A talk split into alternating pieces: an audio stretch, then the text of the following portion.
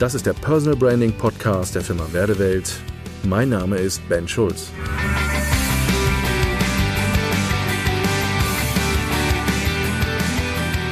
Der Unternehmer als Marke.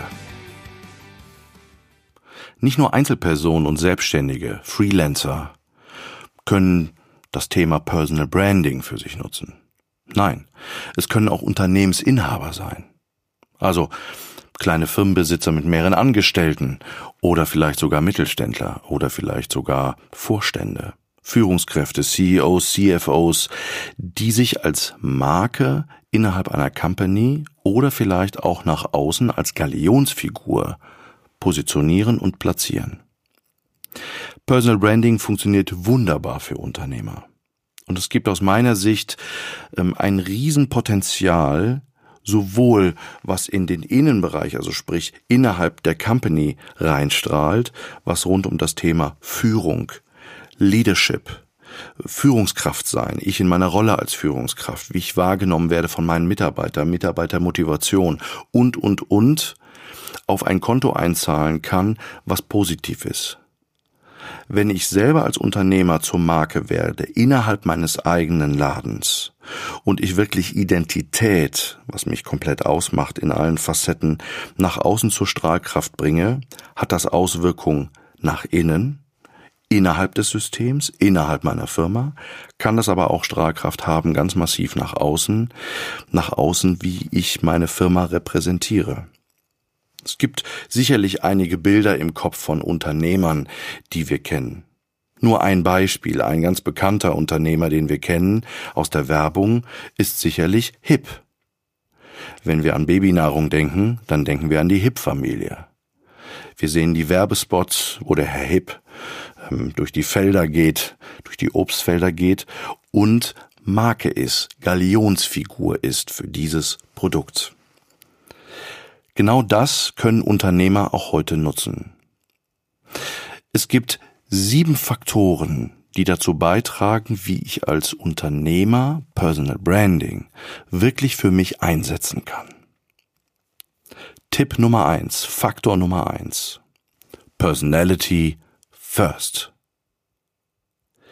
Ich sage immer, Führungskräfte haben Untertan und Leader haben Follower. Um jemanden folgen zu können, muss ich ihm vertrauen. Und das ganz Entscheidende ist Personality, Nahbarkeit, Authentizität.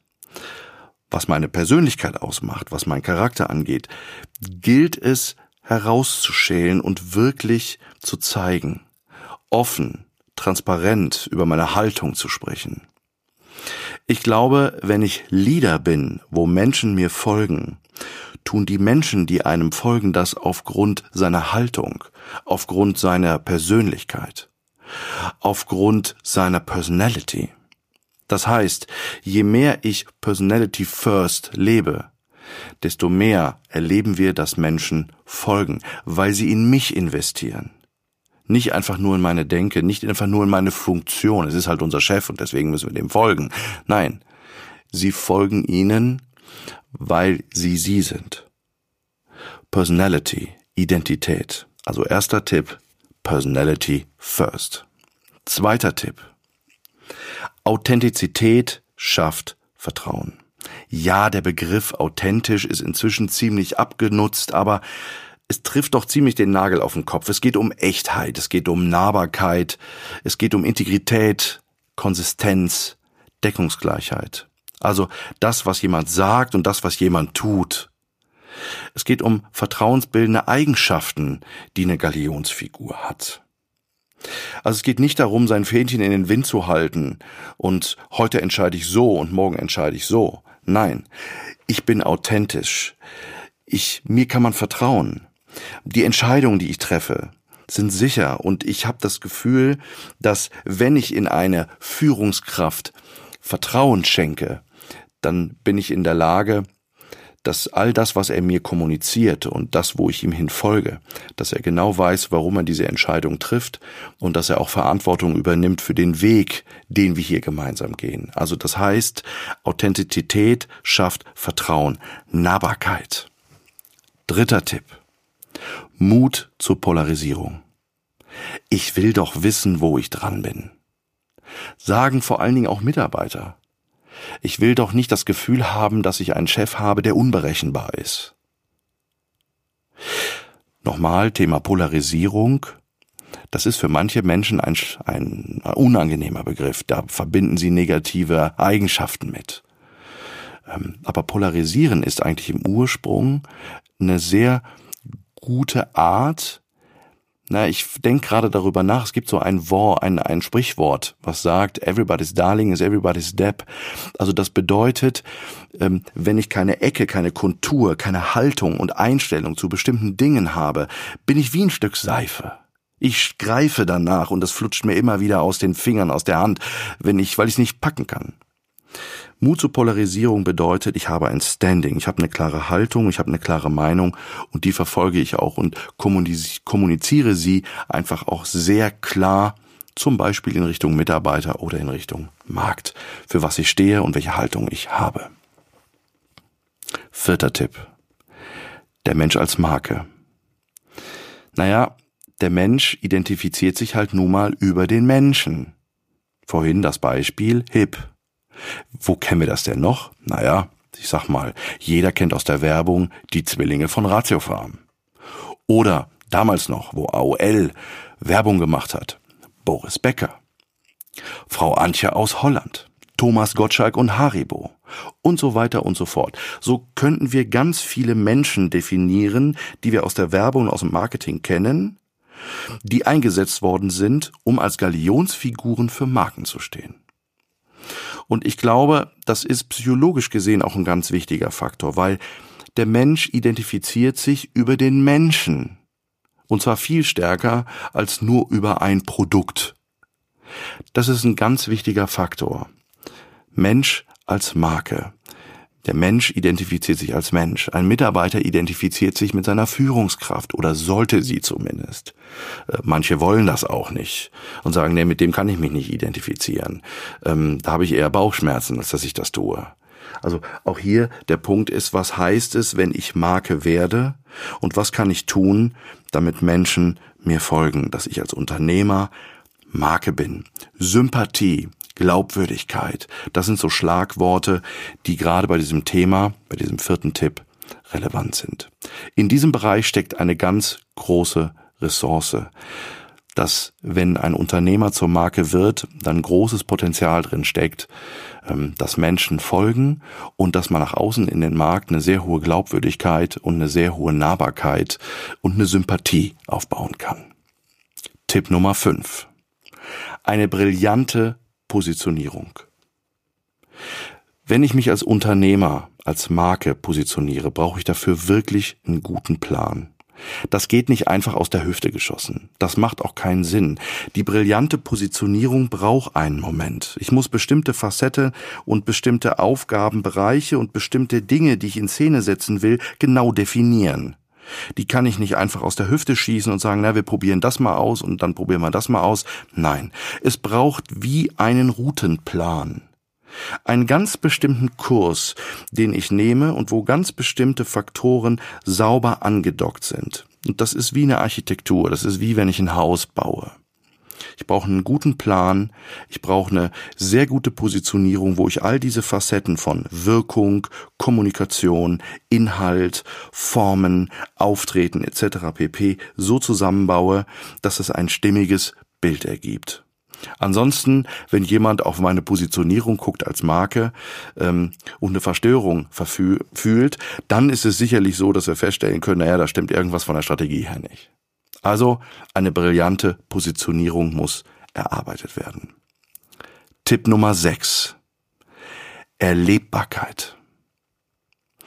Erlebbarkeit bedeutet nicht wie bei Big Brother, dass ich im Endeffekt jeden Tag an allen Räumen, auch in meinem Privatleben, überall Kameras hängen habe und Menschen nachver nachverfolgen können oder nachvollziehen können, wie ich agiere, wie ich lebe, wie ich mit meinen Kindern umgehe gehe oder wie ich mit meiner Frau umgehe.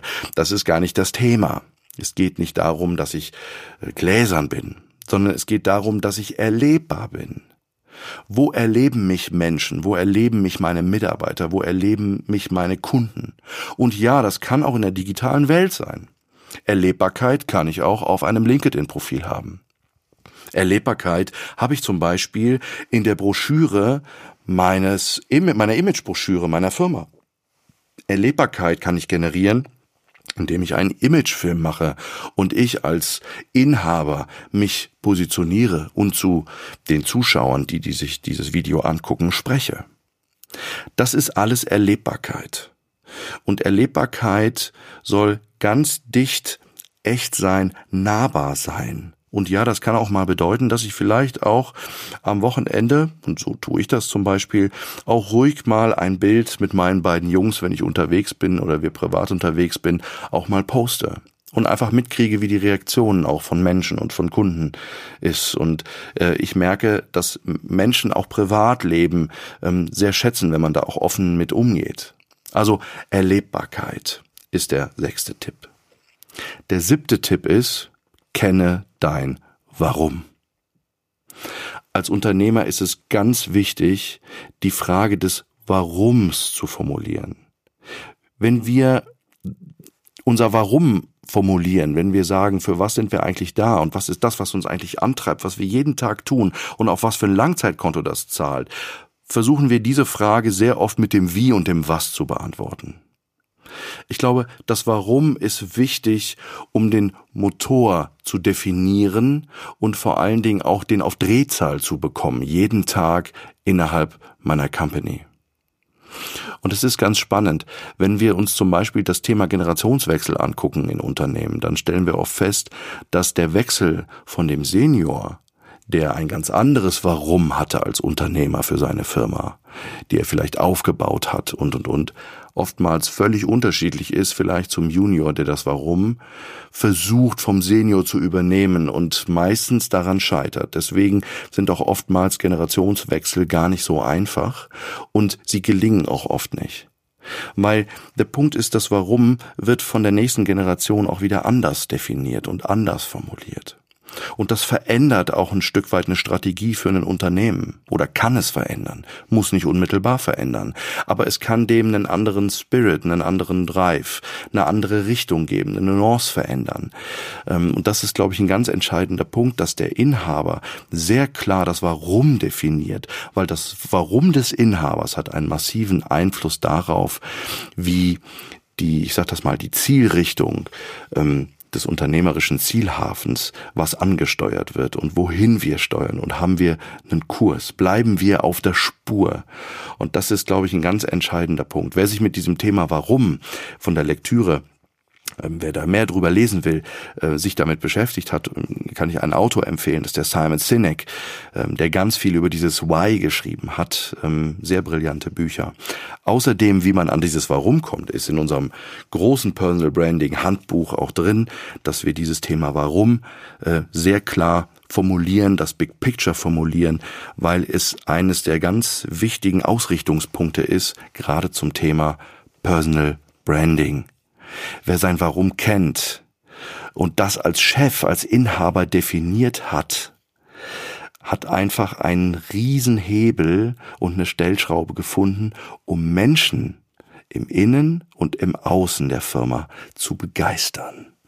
Also, ich glaube, dass diese sieben Tipps ganz wichtig sind, um Galionsfigur zu sein, um Personal Branding als Unternehmer wirklich auszufüllen und zu leben und ein Potenzial zu entdecken. Danke fürs Zuhören und bis zum nächsten Mal. Ihr Ben Schulz.